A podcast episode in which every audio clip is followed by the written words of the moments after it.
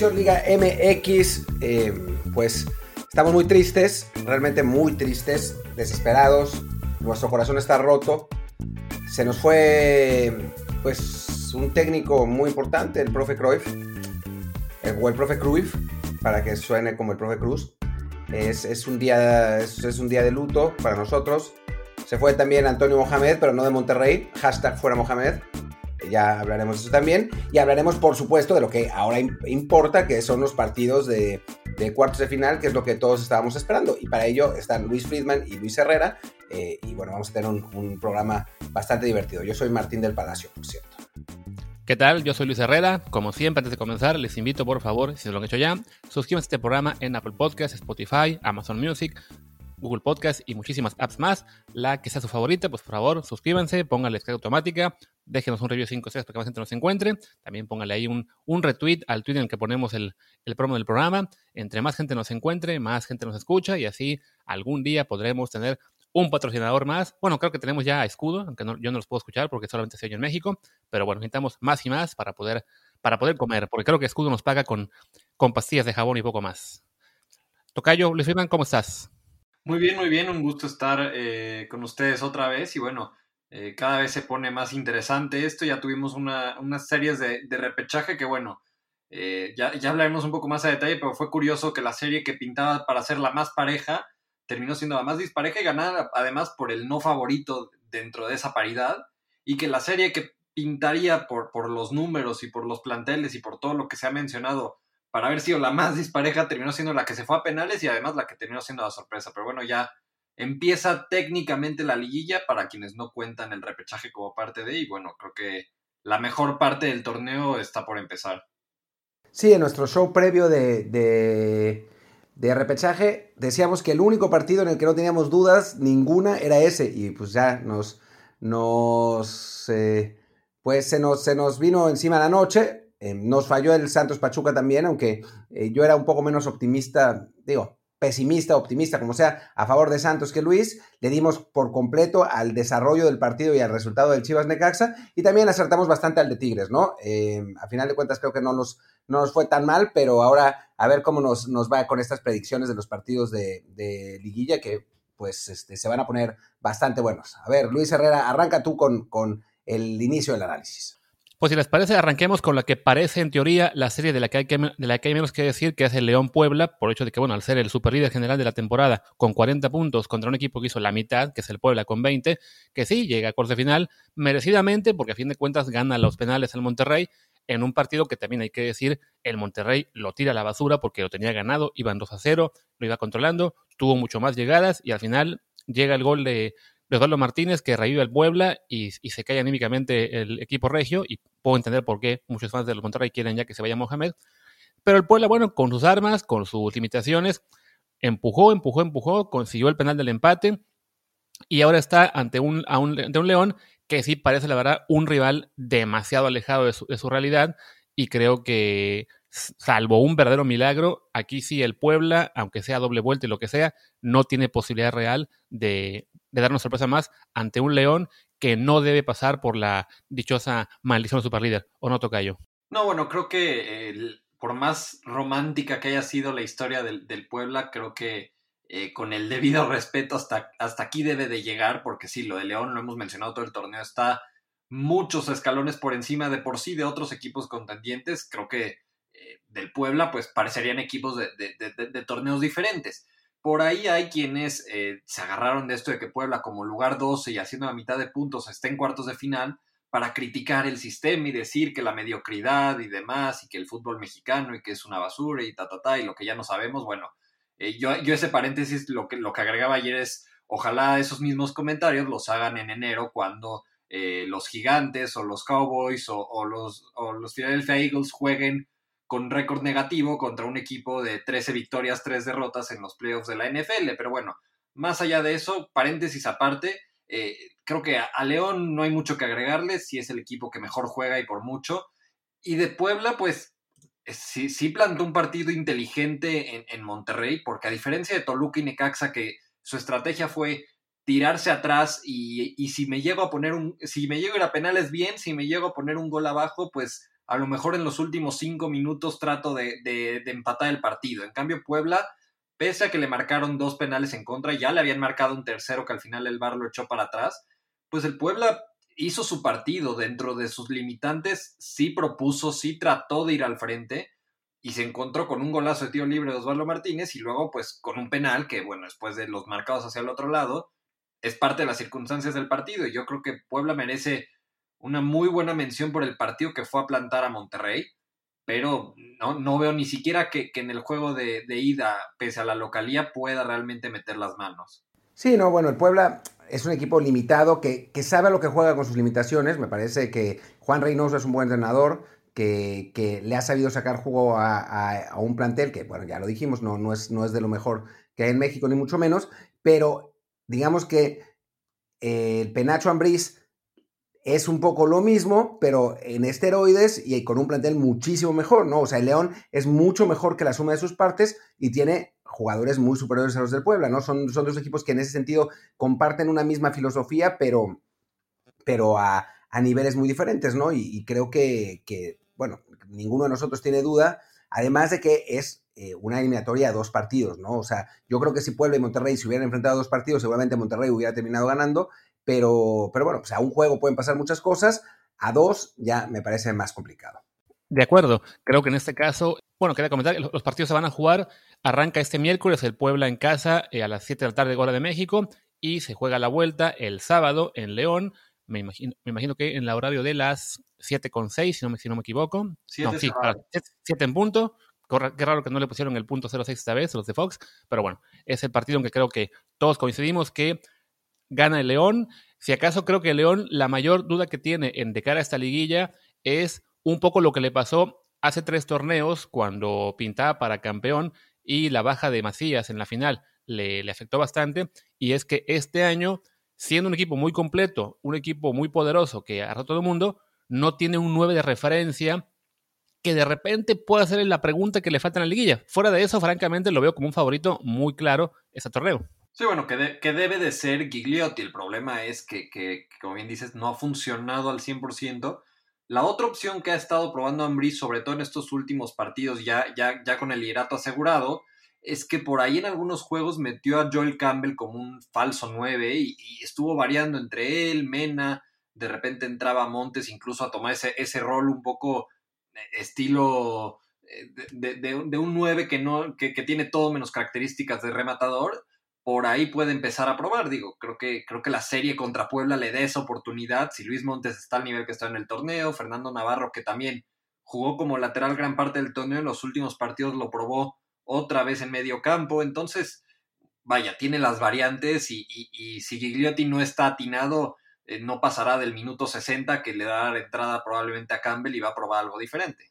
Es que además, si, uno analiza Campbell, tiene las características para ser un 9, ¿no? Es un tipo rápido, es un tipo que define bien, es un tipo poderoso físicamente. Lo que pasa es que ah, desde el principio de su carrera, yo me, lo acuerdo en, un Mundial Sub-20 que jugaba ahí, eh, Joel Campbell con Costa Rica, hizo chorrocientos goles. El asunto es que cuando se fue a Europa, decidieron ponerlo más, en, más por banda, más como llegando atrás, también por ese mismo poder, pero creo que eso no quiere decir que no pueda por lo menos eh, desarrollar un rol ahí y quizás esa sea la la solución que encuentre que encuentre Ambris finalmente, ¿no? No, no, me parece, no me parece descabellado. Pero sí, el León, digo, creo que no estamos abundando demasiado en un tema que, no tiene mucho sentido abundar. El León obviamente tiene las variantes como para, para presentar un, obstáculo inescalable para el Puebla, ¿no? O sea, a final de cuentas eh, se, ve, se ve muy complicado, salvo que pasa algo rarísimo, ¿no? Como que le expulsen a un jugador al, León en el partido de ida a los cinco minutos y Puebla termina ganando 3-0 y después el León no puede remontar. Pero en principio creo que todos estaremos de acuerdo en que, en León es favorito y debería pasar. De acuerdo, y creo que podemos apuntar como pronóstico de los tres que el, que León gana en el global claramente. No tiene caso decir si gana los dos o empata uno, porque bueno, todo puede pasar. Capaz que gana mañana 3-0 y en la vuelta simplemente se dedica a pasear el balón. Digamos que como pronóstico de los tres, yo creo, coincidiremos, el León gana el global con claridad y adiós Puebla, ¿no? Sí, por ahí un, un, 4-1 global si le quiero poner un, un número, eh, pero, pero sí, no, no, no debería haber ningún inconveniente para que, para que León elimine al Puebla.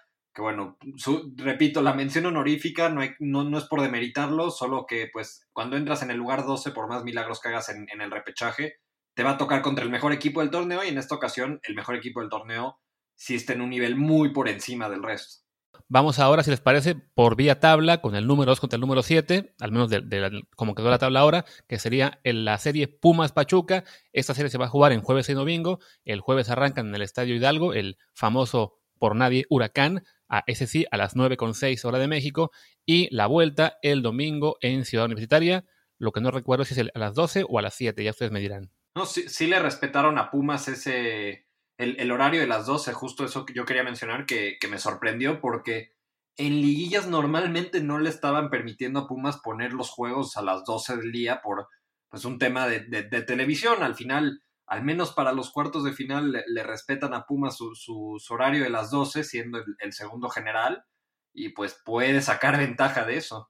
Sí, aunque según mi recuerdo, cuando Pumas queda entre los primeros lugares de la tabla, sí juega a las 12. ¿eh? Lo que pasa es que muchas veces Pumas califica del 5 al 8 entonces tiene que, tiene que jugar a las, a las 8 o 9 de la noche los miércoles y obviamente o los jueves y obviamente no puede, no puede jugar a, su horario normal. Yo creo que tiene, que obviamente es una ventaja para, para Pumas que esta temporada sí ha agotado a sus rivales en CEU. De hecho, cuando no ha jugado en la a, mediodía se le, ha, se le han complicado más los partidos. ha habido algunos casos como ese partido rarísimo contra Bravos de Juárez en el que el que terminó agotado fue Pumas, pero, pero en general, digamos que, a Pumas eh, sí le sirve. Y ahora habrá que ver si llega Alfredo Talavera, ¿no? En principio no, pero hay todavía algunas voces desde el campamento de Pumas que dicen que están haciendo hasta lo imposible porque el portero y no capitán, pero virtualmente capitán del equipo universitario pueda llegar, ¿no? Porque es así de fundamental para, los de Lilini. Sí, sobre, sobre lo del horario, según tengo entendido, por reglamento es a partir de semifinales que sí o sí tienen que ser los juegos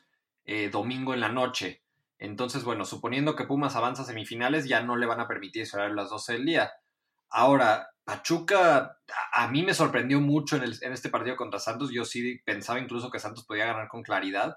Más allá de que Santos dejó de hacer muchísimo, me parece que planta muy buena cara a Pachuca. Lo de Víctor Guzmán, otra vez retomando ese nivel que, en algún punto lo, lo, puso en el radar de la selección, que significó, significó ese fichaje millonario con Chivas entonces, con un Víctor Guzmán conectado, de repente eh, la sorpresa de que se jugara con Urce como el centro delantero titular en lugar de Dávila, el tener una referencia aquí sí marcada de área le terminó ayudando a Pachuca, que tiró muchos centros, que tuvo muchos tiros de esquina y que terminó ganándole con mucha claridad al equipo de Santos. Entonces, eh, ya no descartaría a Pachuca, creo que sí va a ser muy importante. Si llega a Talavera, difícilmente creo que llegue para el juego de ida y entonces Pumas tendrá que hacer una serie inteligente. Creo que es una serie, viendo lo que dio Pachuca en un repechaje, más pareja que, el 2 contra el 7 o el 2 contra el 9 en todo caso.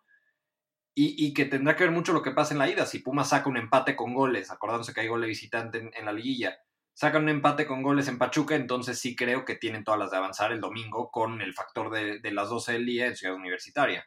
Creo además que Pachuca en este caso es un equipo, digamos que su posición en la tabla y lo que comentabas en la previa de que fue el que, tuvo menos puntos contra los rivales, eh, digamos, del top 6 durante la temporada, lo hacía ver como menos favorito, pero no deja de ser un equipo con una, con una plantilla bastante sólida, eh, con, yo creo que sí, con mucha profundidad de plantilla, no, no hay mucha diferencia entre el once inicial y lo que puedes encontrar en la banca, entonces eso le permite también enfrentar con más, este, con más variantes una serie de dos partidos en, en tres días y que antes de perder contra Necaxa en ese partido que tenía 40 bajas por COVID, llevaba siete partidos sin perder. La mayoría empates y la mayoría contra rivales, digamos, no tan fuertes, pero bueno, la tendencia era más o menos positiva. Entonces sí creo que será un rival peligroso para unos Pumas, que además debemos reconocer, más allá de que sean el segundo de la tabla y de que han tenido un desempeño muy, muy bueno durante el torneo regular, pues igual fue un equipo que, digamos, rindió por encima de las posibilidades que debíamos al plantel y que en este caso no cuenta además con la pieza clave, o por lo menos la pieza principal, que es Talavera,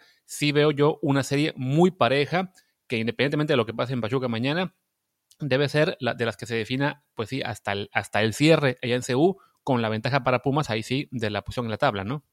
Bueno, sí, yo, yo la verdad es que, digo, primero que nada, eh, mostrar mi alegría porque Nur se fue titular, es un tipo que, que es de mi pueblo, literalmente de mi pueblo, de Jutepec, Morelos, eh, y que le ha picado mucha piedra eh, para, para, poder encontrarse esta oportunidad siendo goleador del ascenso durante, durante muchos años eh, sin que pues se le dieran las chances eh, que, que, podía haber tenido en, primera. Jugó con Colibríes, jugó con Atlante, jugó con Querétaro, pero nunca por mucho tiempo. Ahora pues, parece que creo debe ser su primera liguilla, así literalmente. Entonces, eh, bueno, pues está padre que, le haga justicia a la revolución. Tiene 36 años, una cosa así ya. Eh, eso por un lado. Pero por otro lado, creo que nos estamos olvidando de la flor de Ligini, ¿no? O sea, no, Pumas es un equipo con un montón de punch, con dos, eh, en, el, programa de, previa de, repechaje, donde no estuviste Luis, hablamos de en, en, prácticamente cada serie quién era el mejor jugador de, la serie, y me parece que pese a todo, Pumas tiene a dos jugadores que están por encima de todos los demás, que son eh, Carlos González y Dineno, ¿no? Y, me, y siento que esa delantera puede eh, marcar a final de cuentas una diferencia y que, y que Pumas yo no lo, yo no lo veo tan parejo. Obviamente tendrá mucho que ver el resultado en el Hidalgo, pero yo creo que Pumas va a pasar con relativa claridad, con y sin Talavera. Me preocuparía, me hubiera preocupado mucho más jugar contra uno de los grandes, porque sabemos que a Pumas le cuestan trabajo sus partidos mentalmente, ¿no? Como me preocuparía muchísimo que jugara en la semifinal con América, no porque crea que este América sea mucho mejor que Pumas este año, me parece que es ligeramente superior. Creo que América es menos que la suma de sus partes y Pumas es más que la suma de sus partes, pero eh, en una, en una cuestión mental, creo que a, a, Pumas sí le afecta jugar contra los grandes y sobre todo contra el América. Eh, el 6-1 se mantiene la herida fresca, otras, eh, otros resultados en los que Pumas ha tenido todo, todo para ganar y no lo ha conseguido. Pasó esta temporada, eh, pasó la temporada anterior donde tenía dos hombres más. Ahí me parece que hay, hay una, una cuestión mental importante. Pasa con América, pasa con Tigres, que no es tan grande, pero, pero pasa. Pasa con Chivas, con Cruz Azul bastante menos. Eh, pero bueno, en ese sentido, yo eh, agradezco que sea, que sea Pachuca el rival. No porque Pachuca sea menos equipo que América, seguramente también están más o menos en ese nivel, unos escalones más abajo, pero no tan grave, sino porque el tamaño del partido es menos y a Pumas le viene mejor. Así que para mí Pumas es, es aún bastante favorito en este juego. Yo, yo me mantengo en que creo que va, va a depender mucho de la ida y, y, y, y, me mantengo en que creo que si Pumas anota y, no pierde, que, que, además creo que será el caso, sí debe tener todo para manejar el partido de vuelta y sí debería de avanzar a las semifinales. No, no le veo, por, por todo lo que menciona Martín, sobre todo si es contra América, creo que no lograría avanzar a la final, pero eh, sí creo que debe superar esta serie contra Pachuca. Muy bien. Yo, yo sí creo que a Pachuca cometeríamos un error, digamos, otra vez menospreciándolo como contra Santos, porque sí, el, el, plantel, más allá de que no haya rendido eh, a, un nivel más constante durante la temporada regular, creo que sí no está tan lejos de la Pumas, aceptando sí que el tema del 9, justo como decíamos en el caso de León, ¿no? Que le falta esa figura de 9 referencia top, pues justo es ahí donde tiene ventaja Pumas sobre la mayoría, que tiene dos 9 bastante buenos, y el caso de Pachuca es donde más, pues no es que Nurse sea malo, pero pues Nurse es un, ya un veterano de muchos años que ni siquiera ha marcado goles temporada. Entonces, por ese lado sí tiene ventaja Pumas. Creo que van a avanzar, pero sí, para mí va a ser una serie más pareja de lo que esperamos. Bien, pues vayamos a la que sigue. Vamos, si les parece, saltémonos el clásico para que sea el final, el remate de este programa, y hablemos primero de lo que será la serie de Cruz Azul contra Tigres, una serie pues que también, digamos que se ve muy pareja, con unos Tigres que avanzaron al, al cuarto final. Vicente Toluca, en un partido en el que Tigres, para variar, acabó haciendo tiempo todo lo que pudo. Alguien sacó en Twitter la estadística de que perdieron como 15 minutos durante el segundo tiempo. Eh, digamos que sufrieron más de lo debido. Hugo Ayala quería la roja y no paró hasta que la consiguió. O sea, tuvieron que mostrar dos veces. Pero después de todo, pues el, se hizo la lógica que pasara a Tigres. Y ahora sí, le toca un rival mucho más fuerte como Oscuro Azul, pero que no cerró también la temporada, ¿no? Sí, e, ese alguien que compartió la tabla, creo que fui yo, eh, fue una tabla que sacaron en ESPN que sí, perdió nada más en las dos expulsiones de, de Guayala, que fue, bueno, la primera roja que le sacaron, luego el VAR la convirtió en amarilla, luego la segunda roja, eh, las dos supuestas lesiones de, de, Nahuel Guzmán, incluso, bueno, la, la exageración que hace en, en, la de tiempo de compensación, que parece que le dieron un balazo, es, es completamente ridícula, los cambios. Y, y, y, nada más contando hasta ahí ya iban 15 minutos. Si agregamos entre saques de meta, faltas, saques de banda, reclamos, etcétera, etcétera. Yo, yo creo que no se jugaron ni siquiera 20, 25 minutos de, fútbol como tal en el segundo tiempo. Y lo que hemos mencionado de Tigres, que es sí es el Tuca, sí en el salto de calidad o la, calidad del plantel es, más, es bastante buena, pero es un equipo viejo o es un equipo por lo menos veterano que en los segundos tiempos se desinfla. Otra vez 2-0 se va al medio tiempo, tiene totalmente controlada la serie y de repente entre la expulsión y este bajón de nivel que suelen tener, termina también relativamente pidiendo la hora. Creo que Toluca no tuvo ninguna jugada clarísima, por ahí hubo incluso la duda de un penal a lo mejor, pero eh, un rival más fuerte como debe ser Cruz Azul eh, va a aprovechar esto. Si Tigres tiene una ventaja en esta serie, pero se vuelve a cansar y, vuelve a, darle toda la iniciativa al rival, yo no creo que le alcance contra Cruz Azul.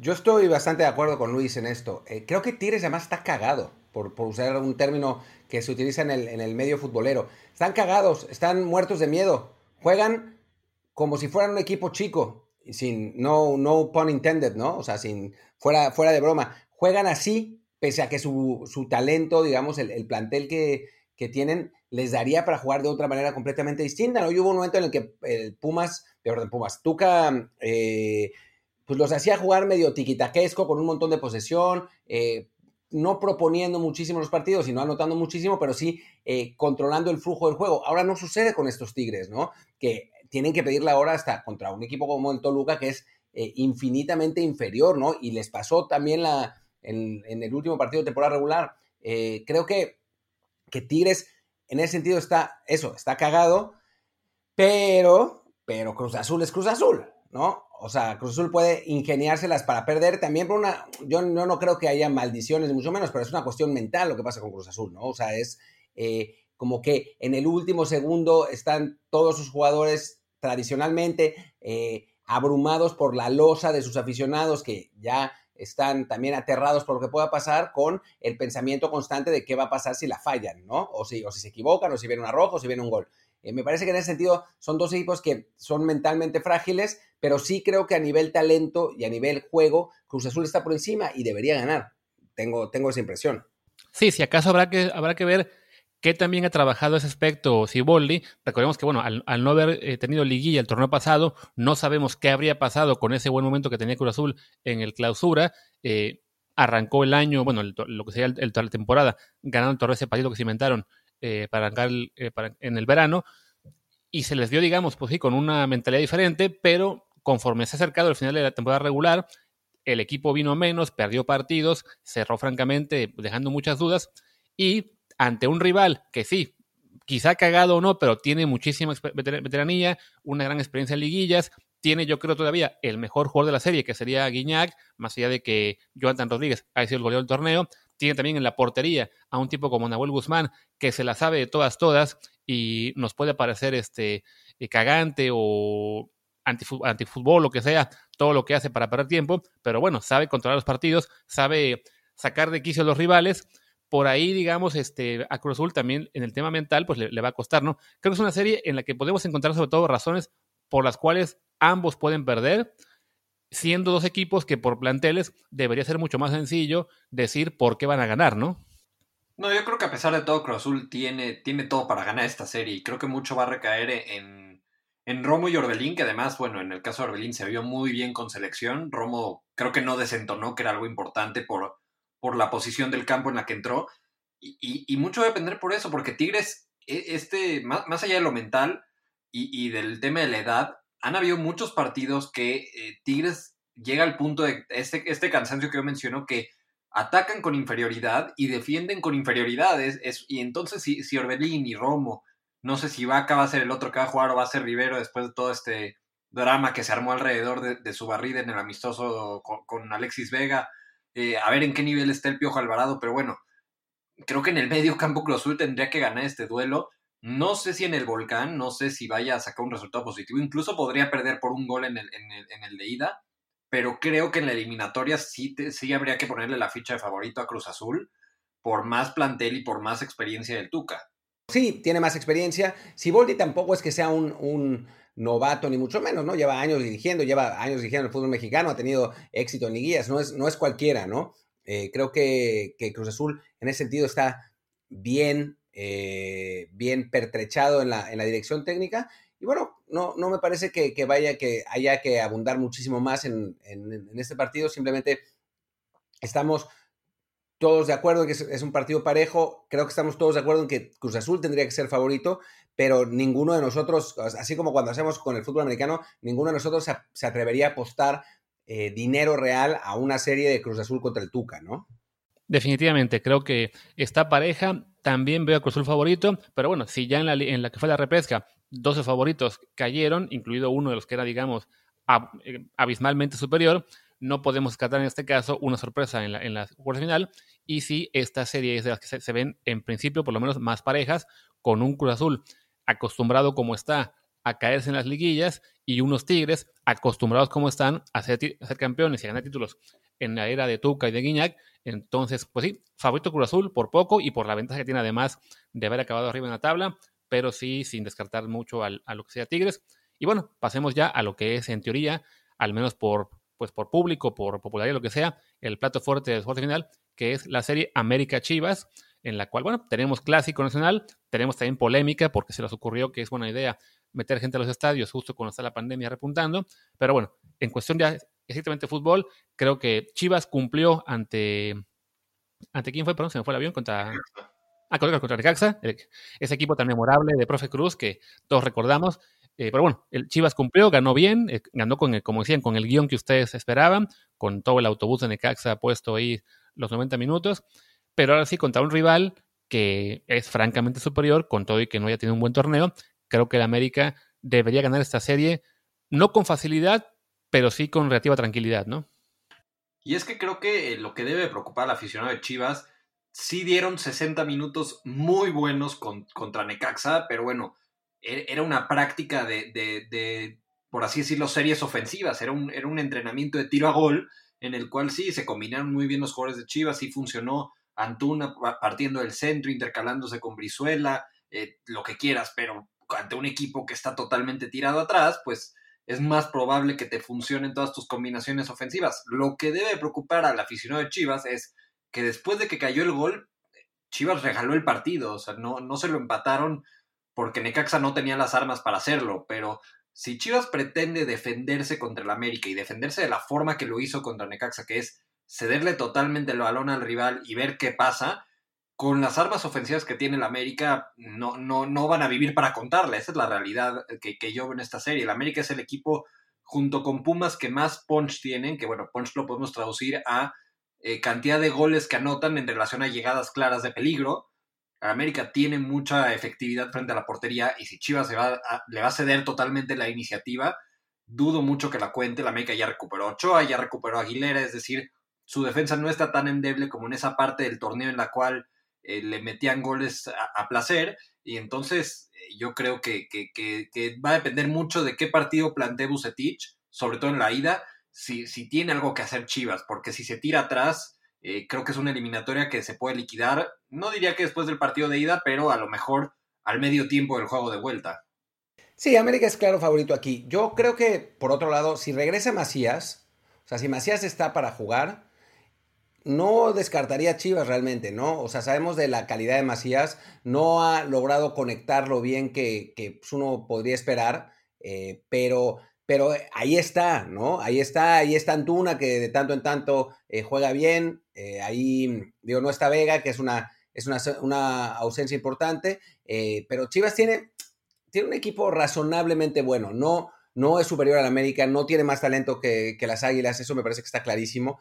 Pero en un buen día puede ponerle un susto. Y sabemos además que los clásicos son em, pues bastante impredecibles, ¿no? Es, es difícil saber quién va a ganar. Incluso cuando uno de los equipos viene bien y el otro viene pésimo, eh, terminan siendo partidos complicados y cerrados por ese factor mental del que, del que habíamos hablado. También la falta de público, de lo que ya hablaremos un poco más adelante, eh, ahora que, cerremos este, este espacio, la falta de público, entre comillas, en el, en el estadio de Chivas y la de la que no entre comillas en la Azteca, eh, pues puede, puede jugar para que ese partido se presente con más em, pues normalidad, digamos, sin importar los nombres de, los equipos, ¿no? Pero, pero sí, sí creo que por ser un clásico, porque Chivas a nivel talento sí está por debajo de América, pero no es una, diferencia brutal, porque está Macías, sí está, eh, por, todas esas cosas creo que no, no le va a ser tan fácil a América y, sí siento que va a pasar, pero, pero lo va a sufrir más de lo que uno pensaría. Sí, digamos, le quitáramos la camiseta a los jugadores de Chivas eh, y pusiéramos al mismo plantel con la franja del Puebla, ahí me parece que América lo tendría con más claridad. Aunque hay que ser realistas, que es que eh, el historial reciente de clásicos y sobre todo el historial reciente de clásicos en liguilla eh, es mucho más lo, lo, que le ha afectado a Chivas ir contra el América que al América ir contra Chivas. Han habido por ahí varios, varias series de cuartos de final en las cuales América gana incluso con, cierta facilidad. Eh, en torneo regular el, historial reciente es bastante favorable para el América. Entonces, eh, creo que justamente el tema mental de los clásicos, si hay un técnico que lo ha sabido manejar bien, es Miguel Herrera. Por algo eh, tiene un récord casi invicto en, partidos contra Chivas, Cruz Azul y Pumas, porque sabe muy bien motivar a su equipo y al mismo tiempo no dejar que eh, el, miedo de perder sea lo que, lo que mueva a un equipo suyo en un, partido contra un rival importante, sino ese deseo de ganar y ese deseo de eh, somos favoritos, hay que demostrarlo. Me, parece que, la parte motivacional del piojo y, que además el historial reciente lo sustenta a su favor, creo que... cálmate, profesor Osorio. ¿Qué, tal, ¿Qué, tal, Friedman al nivel Osorio? Eh, Luis, eh, Miguel Herrera juega, no juega por el temor a perder, sino por el amor a ganar. Le, salió el, colombiano que lleva dentro. Sabíamos que era parte de la tropa también, lo sabíamos. Yo soy un creyente de las alternativas tácticas, entonces había que aprovechar a, citar al gran Juan Carlos Osorio, aunque sea una vez escondido en el programa. Bueno, sí, perdón, continúa, continúa. Entonces, que el Piojo Herrera le va muy bien en, estos clásicos, lo que es absolutamente cierto, y que, y que por eso sí tendría que salir como favorito. Sí, yo estoy, estoy de acuerdo también en eso, ¿no? O sea, me parece que es, que es innegable y es una de las razones por las que me parece absurdo que los aficionados de la América quieran correr constantemente al Piojo y por la que, como aficionado de Pumas, no quiero que jueguen contra América, porque claramente cuando se han enfrentado en, tiempos recientes, el América ha sido muy superior mentalmente. Son, apenas tres victorias de Chivas en los últimos 20 clásicos. E, es, creo que, y, la gran mayoría de estos dirigidos por Miguel Herrera. Entonces creo que eh, el tema de, que sea contra el acérrimo rival, al menos al América no le debe jugar en contra. Creo que si Chivas tendría que dar una actuación perfecta o salir en un muy buen día, que Macías esté o que aunque no esté Macías Saldívar, eh, Angulo, el, propio Brizuela y Antuna, realmente conecten, que agarren mal colocado al América. Realmente veo difícil que, que, Chivas elimine al América. Le veo más probabilidades incluso a Tigres con Cruz Azul y a Pachuca con Pumas que, que a Chivas contra el América. Que además, si vemos línea por línea, la verdad es que sí hay, puntos en los que el América es claramente superior a Chivas. La portería, ni se diga, con, con Ochoa de un lado y Gudiño del otro, que Gudiño lleva años siendo la gran promesa que no, no termina de despuntar. En ataque con las bajas de Vega y Macías, la de Vega segura, la de Macías en duda. Bueno, pues ahí sí, el, América igual está mucho mejor eh, cubierto con, con, con, Henry Martín y con, y con Viñas. Quizá la defensa es donde el América ha tenido que sufrir más por las lesiones y demás. Ahí sí este, no, no ha tenido un, un cuadro base tan sólido pero en general sí, por planteles es superior. Chivas además tuvo este problema con los indisciplinados y acusados penalmente que tuvo que separar del equipo, entonces tiene menos opciones. Digamos que en este momento la esperanza de Chivas en algún sentido en ataque es, curiosamente además, viendo lo que pasó en el clásico de temporada regular, que Antuna y Oribe conecten y sean los ceros del equipo. Sí, no es imposible, como dijimos, no es, no es imposible, pero es improbable, ¿no? O sea, América debe ser considerado favorito y seguramente ganará ese partido. Yo no quiero descartar a Chivas tan fácilmente porque pues, tiene ciertos jugadores de, talento y América ha habido eh, lapsos en este torneo donde no ha jugado bien, ¿no? O sea, ha, jugado partidos horribles. Estoy pensando el de Mazatlán, por ejemplo, que, que ganó, que jugó, jugó bastante mal. Lapsos del partido de Pumas. Eh, ha tenido momentos en los que no, no ha estado bien, pues, eh, y eso puede volverle a pasar, ¿no? No es que sea un equipo sólido y redondo, sino que, no, no ha estado a ese nivel. Ciertamente, los últimos partidos, pues la verdad es que estuvo bastante mejor y, insisto, debe ser considerado favorito, sin duda. Sí, definitivamente. Eh, creo que el, escenario de Chivas es ese, que el América salga en un mal día, que, ellos salgan en uno bueno, pero, pero más allá de eso, y creo que pues de las cuatro eliminatorias, realmente la única que, que, uno le podría poner el dinero real a, a vista ciega sería a León. Creo que las otras tres sí pueden pasar sorpresas, pero eh, parecerían improbables. Yo sí veo a, los tres capitalinos y a León avanzando a semifinales. Digamos que si lo hacemos a porcentajes, el León tiene un como mínimo 95-5 de ganar y el 5 es probablemente generoso con Puebla.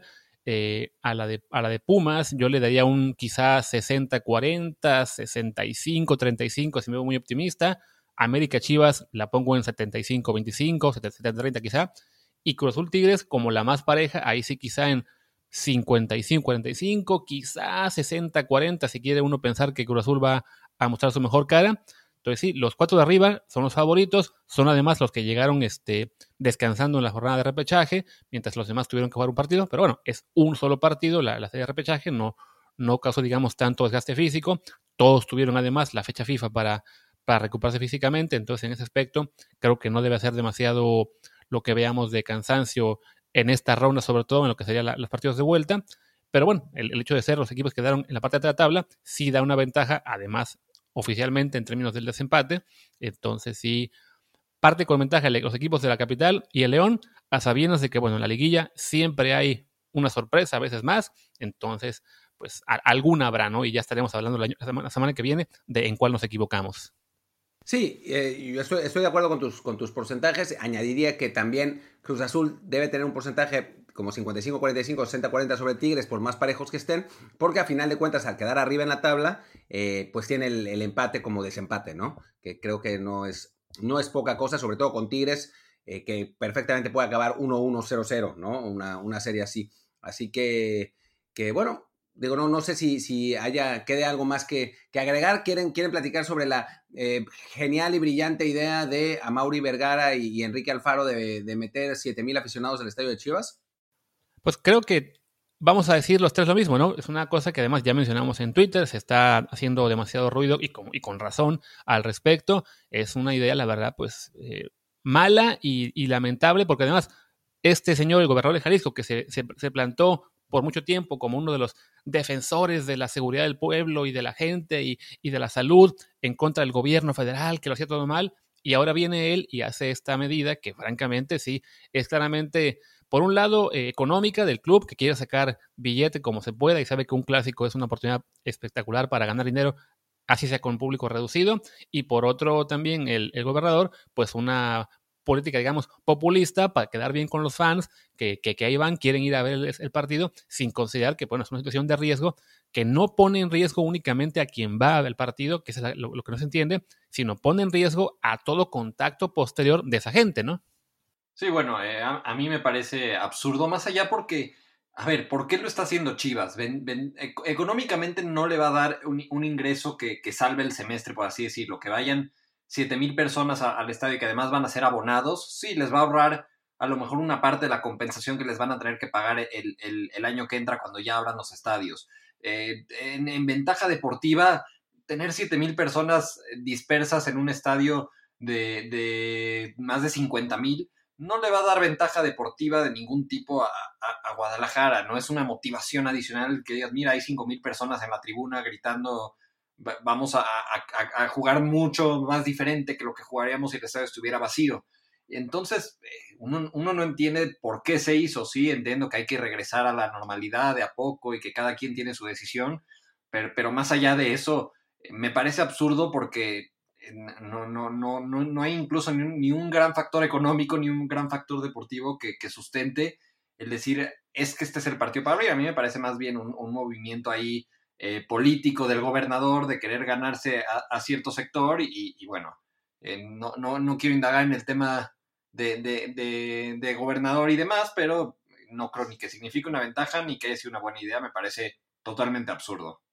Sí, la verdad es que no, no vale la pena, es, es toda una ridiculez. Eh, y bueno, Enrique Alfaro demuestra que pues es lo que todos sabemos que es, y no porque sea solo él, sino porque así son los políticos en México y en todas partes del mundo. Es realmente lamentable. Creo que pues ya abundar más en eso no, no tiene sentido. Lo lamento por, por Armauri Vergara, que me parece también ridículo. ¿Qué diferencia le van a hacer los 7.000 aficionados en este partido? Francamente, para lo que cuestan los boletos. En fin, eh, creo que ya, ya no, el, tema no da para más y creo que con esto tenemos un, buen podcast, un buen episodio. Ya estaremos con Luis la próxima semana para hablar de eh, las semifinales, de, de, cómo a Pumas se le sigue olvidando perder, de cómo América fue choqueantemente eliminado perdiendo 17-0 en el global contra Chivas y cómo Chivas perdió a ocho jugadores por expulsión eh, para el partido contra Pumas. Esas cosas que pasan en el fútbol mexicano todos los días, ¿no? o como el Puebla nos tiene a todos sorprendidos y al ruso Samogil insoportable, que si es el caso te habrá que invitarlo también para que ver qué pasa. No, qué horror. Pero bueno, por lo, por lo, pronto creo que sí.